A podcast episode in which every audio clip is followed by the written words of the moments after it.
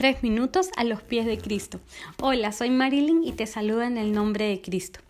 Cuando estamos enfrentando difíciles pruebas, somos vulnerables a creer cosas que simplemente no son verdad. Existe el testimonio de una mujer. Su nombre es Mary Winslow. Ella nació y se crió en las Bermudas y luego se mudó a Inglaterra con su esposo. Cuando tenía 39 años, su familia enfrentó una gran crisis financiera y ella y sus 10 hijos emigraron de Inglaterra a Nueva York. Su esposo planeó seguirla apenas ellos estuvieran asentados, pero poco después de su llegada, la hija de menor, Mary, su única hija, murió.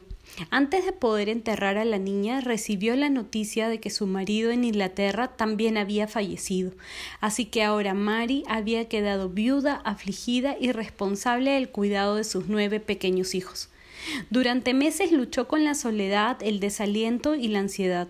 En un punto particularmente desesperada, abrumada por un sentimiento de debilidad e insuficiencia, Mari derramó su corazón sobre el Señor y recibió la seguridad de que Él sería el Padre para sus hijos huérfanos.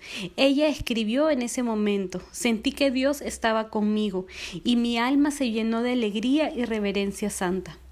Pasaron unos años cuando ella miró hacia atrás y vio la gracia que había experimentado en su gran aflicción, esto fue lo que escribió. Qué indescriptiblemente precioso y dulce es cuando podemos creer que Dios, nuestro Padre Celestial, está dirigiendo absolutamente las circunstancias más mínimas de nuestra corta estadía en este mundo salvaje. Que nada, por trivial que sea, ya sea que se relacione con el cuerpo o el alma, está fuera de su control. De hecho, está ordenado por Él mismo. ¿Ves? Esas dificultades, esas cruces, esas pruebas son bendiciones disfrazadas, escribió ella, para prepararnos para esa gloriosa herencia final que experimentaremos dentro de poco.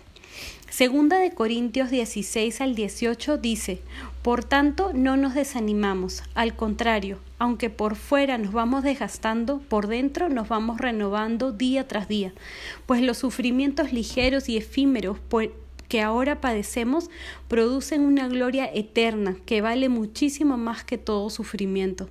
Así que no nos fijamos en lo visible, sino en lo invisible, ya que lo que se ve es pasajero, mientras lo que no se ve es eterno. Tus circunstancias pueden ser difíciles, pero para Dios no hay nada imposible. Y si confías en Él con todo tu corazón, Él te va a demostrar su poder en tu vida.